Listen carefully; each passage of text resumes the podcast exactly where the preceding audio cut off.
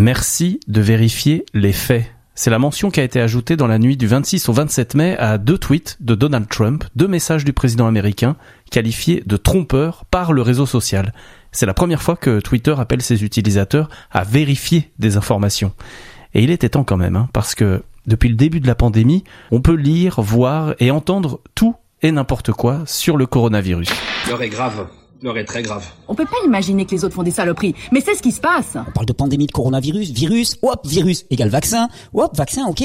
Puis on te parle de, tiens, il y a une ordonnance ministérielle qui facilite le déploiement des antennes de radiotéléphonie, tiens, tiens, 4G, 5G. Et si on essayait de voir si tout ça n'aurait pas une cohérence? Il n'y a pas que moi qui le dis. On est des centaines de milliers dans le monde. Aux États-Unis, les gens se lèvent. Stop Purée, mais ouvrez les yeux J'ai un fascicule dans les mains, comme quoi il y a bien un brevet européen indiquant nouvelle souche de coronavirus, d'accord, associée au SRAS et à ses applications. Le document, je vous mettrai le lien, vous pourrez aller le télécharger, je vous conseille de le télécharger avant qu'il l'enlève. Voilà ce qui est en train de nous tuer aujourd'hui. Ces trois derniers mois, tout le monde, ou presque, est devenu porte-parole d'une autre vérité qu'on n'entend pas dans les médias. Là, on a eu le gilet jaune Cat Antonio, la blogueuse genevoise Emma Cruzy, habituellement spécialisée dans les chaussures, ou encore le youtubeur bien-être Thierry Casasnovas. Il totalise des millions de vues sur les réseaux sociaux. Et puis il y a notre entourage aussi, parents, amis, avec des retrouvailles post-confinement qui virent parfois au débat stérile. Je m'appelle Thomas Huchon, je suis journaliste, je suis réalisateur de documentaires et depuis cinq ans, je suis devenu un espèce de spécialiste un peu bizarre des fake news, des théories du complot, des données personnelles, en gros de comment le numérique bouleverse l'information et la démocratie. et comment il bouleverse aussi euh, nos apéros et nos repas de famille, hein, du coup. Là, je vous avoue que moi, je sais plus comment faire. Comment peut-on répondre à un complotiste Le point J, Jessica Vial, Caroline Stévan et Davy Bailly-Bazin. Ça sert à rien d'essayer de répondre, je vous le dis, ne répondez pas. Pour avoir tenté le coup, déjà, c'est pas facile, déjà. Et ensuite, sans refuser le débat avec les complotistes, je rentre pas dans ce débat-là. Il est perdu d'avance. En fait, à chaque fois qu'on se retrouve face à quelqu'un qui a l'impression de croire quelque chose qui nous semble un peu bizarre, ben, il faut pas le braquer, il faut pas lui rentrer dedans. Il faut interroger cette croyance. Il faut interroger pourquoi. Et il faut euh, interroger les sources, interroger euh, les, les choses qu'il a lues, les choses qu'il a vues. Et dans ce travail-là, qui est très long, très fastidieux, très compliqué, eh ben, on arrive à faire des choses. En fait, c'est ça le vrai problème qu'on a. C'est que il faut être capable de déconstruire des trucs qui sont aberrants, quoi. Et en fait, on n'a pas le temps de faire tout ça. Si on n'a pas le temps de déconstruire tout ça, eh ben en fait, on peut pas lutter. Bah, ça vous va bien de dire ça, Thomas Huchon. Vous êtes journaliste, donc euh, vous faites vous-même partie du complot. Alors, euh, effectivement, dans toutes les théories du complot, dans toutes les fake news, il y a toujours un journaliste complice que les complotistes appellent bien souvent un journalope qui travaille pour des merdias. Euh, finalement, avec des termes chatoyants, et c'est quand même assez dingue. Finalement, moi, j'ai jamais parlé des gens qui croient à toutes ces théories comme ça, en les injuriant en permanence et tout. C'est peut-être ce qui fait la différence entre un croyant et un rationaliste. Et la différence entre un complotiste et un vrai lanceur d'alerte, alors, elle se situe où? Comment on reconnaît une théorie du complot d'un vrai scandale? C'est le fait de se baser sur des faits ou pas. C'est très simple. Ce qui fait la différence entre euh, un complot et une théorie du complot. Les complots existent, hein. je préfère le, le rappeler pour vos auditeurs. Les vrais complots existent et ils ont parfois fait l'histoire. Mais ce qui fait vraiment la différence, c'est que bah, les complots, ils sont documentés et ils sont documentés par des éléments. Les théories du complot ne sont pas euh, une succession de faits qui nous amènent à une conclusion. Elles sont un récit qu'on pourrait qualifier de millefeuilles argumentatifs qui vont mélanger tout un tas de choses très diverses, mais qui, à aucun moment, vont faire de démonstration. Elles vont euh, donner l'illusion d'une démonstration, l'illusion de sens entre des choses, mais qui en fait n'existent pas vraiment. Il y a un exercice que moi j'utilise beaucoup dans les écoles dans lesquelles je me rends pour faire des formations sur l'esprit critique euh, et que j'ai envie de vous soumettre. Comment est-ce que vous vous appelez vous? Moi je m'appelle Davy Bailly-Bazin. D'accord. Alors moi je vous crois pas. Très bien. Alors comment je peux vous le prouver? J'ai des papiers d'identité éventuellement, je peux vous les montrer. D'accord, donc vous avez un papier de l'État. Oui. Qui dit que votre nom c'est David. Non, moi j'y crois pas à votre papier de l'État. Peut-être vous avez des témoins. Euh, mes parents, éventuellement. Ouais. Donc vous avez payé des mecs pour me faire croire qui sont vos parents et que vous appelez vraiment David. On va s'arrêter là. Mais vous voyez le raisonnement. Et en fait, on peut pas vraiment contredire une théorie du complot. C'est pas possible de prouver que quelque chose qui n'existe pas n'existe pas. Et c'est ça qui est terrible.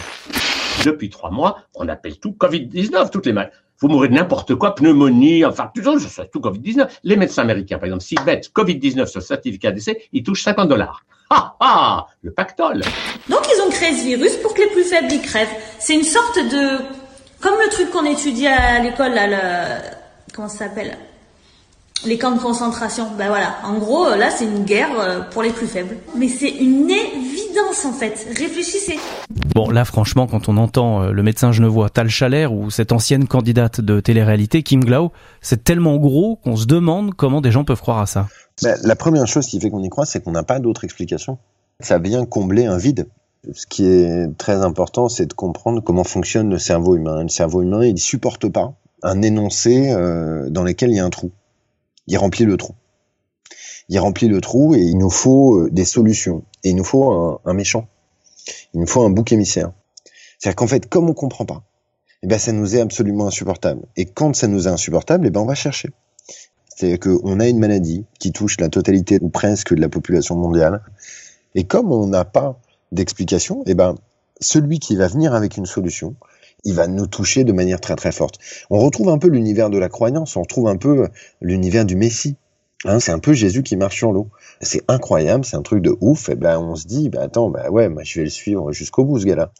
Et le problème, c'est pas tant de poser des questions, c'est qui donne la réponse. Et pourtant, ce sont pas forcément des gens euh, particulièrement crédules hein, qui adhèrent à ces discours complotistes. Ce serait même un peu réducteur de les prendre tous pour des crétins. C'est certain, parce qu'en fait, croire ou pas à une théorie du complot, c'est pas une question d'intelligence. Il faut lire tout un tas de documents. Donc c'est pas de la bêtise, c'est euh, ce qu'en psychologie sociale on appelle l'effet Dunning-Kruger.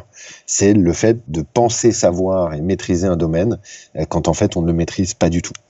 C'est euh, l'histoire du mec qui commence à jouer de la guitare et qui très rapidement, avec quelques petits accords, va pouvoir rejouer sa chanson préférée.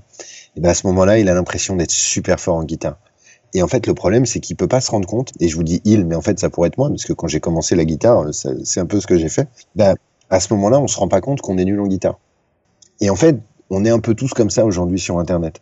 C'est-à-dire qu'on va voir passer un post sur un réseau social et du coup on va s'interroger un tout petit peu, on va poser deux trois questions à Google qui va nous envoyer deux trois articles et on va avoir l'impression en quatre clics eh qu'on est devenu un spécialiste de virologie, qu'on est devenu un spécialiste de la prévention des risques euh, liés aux pandémies, alors qu'on l'est pas du tout. Et le problème, c'est que cette illusion de savoir est bien plus nuisible que l'ignorance qui s'assume. L'impression de savoir alors qu'on ne sait pas, ça nous amène à faire beaucoup plus de conneries que de ne pas savoir. Mais au final, Thomas Huchon, vous pensez que ce podcast va servir à quelque chose? Les rationalistes vont rester rationalistes et les complotistes euh, resteront complotistes. Il faut jamais oublier que l'immense majorité des gens qui nous écoutent, nous regardent, n'ont pas d'avis arrêté sur les choses. Ils sont indécis. Et justement, bah, c'est à eux qu'on parle. C'est à eux qu'on parle et on essaye de leur donner les moyens de se faire leur propre opinion sur les choses. Vous savez, dans les théories du complot, on prétend en permanence vous montrer les faits euh, dénués de manipulation et tout. C'est pas vrai. On vous laisse pas vous faire votre propre opinion sur les choses. Ça arrive aussi euh, que nos confrères professionnels euh, ne permettent pas ce travail-là. Hein. Je, le regrette, mais il y a une immense responsabilité de la part des grandes plateformes sociales. Elles ont décidé de gagner énormément d'argent en permettant à n'importe qui de dire n'importe quoi. Et en faisant ce que moi j'appelle le point Godard, une phrase de Jean-Luc Godard qui disait que euh, la démocratie c'est pas cinq minutes pour les juifs, cinq minutes pour Hitler. Ben si, en fait Facebook a inventé ça et que la valeur c'était pas euh, la morale, la qualité euh, du travail historique, c'était l'engagement et donc l'audience potentielle que pouvait générer tel ou tel message sur sa plateforme, euh, sans aucune forme de contrôle. Et c'est à ça que servira votre podcast. Il servira à permettre aux indécis d'avoir un message qui soit pas un message de croyance, qui soit un message basé sur des faits et qui leur permettra à eux de faire leur propre opinion. Ben, déjà, je pense qu'on aurait gagné un truc. Et on pourrait même terminer comme beaucoup de publications complotistes, à bon entendeur. Alors on va même faire mieux que ça, on va faire euh, coïncidence Je ne crois pas. Point D. Décrypter et détricoter les théories du complot. Grâce au documentaire de Thomas Huchon, Infodémique, ou encore la série documentaire En bref, Explain en anglais, réalisée par le média américain Vox, disponible sur Netflix, pour mieux comprendre comment le cerveau fonctionne face aux croyances. Sinon, il y a l'excellent livre La démocratie des crédules de Gérald Bronner aux presses universitaires de France. Et puis si vous voulez continuer à vous informer sur Internet, bah, autant vérifier ce que vous trouvez sur le site Conspiracy Watch. Le point J. C'est tout pour ce point J, mais il y en a plein d'autres hein, à découvrir ou à réécouter n'importe où, n'importe quand, sur les plateformes que vous connaissez, Deezer, Spotify, Apple Podcast et bien entendu Player TS. À bientôt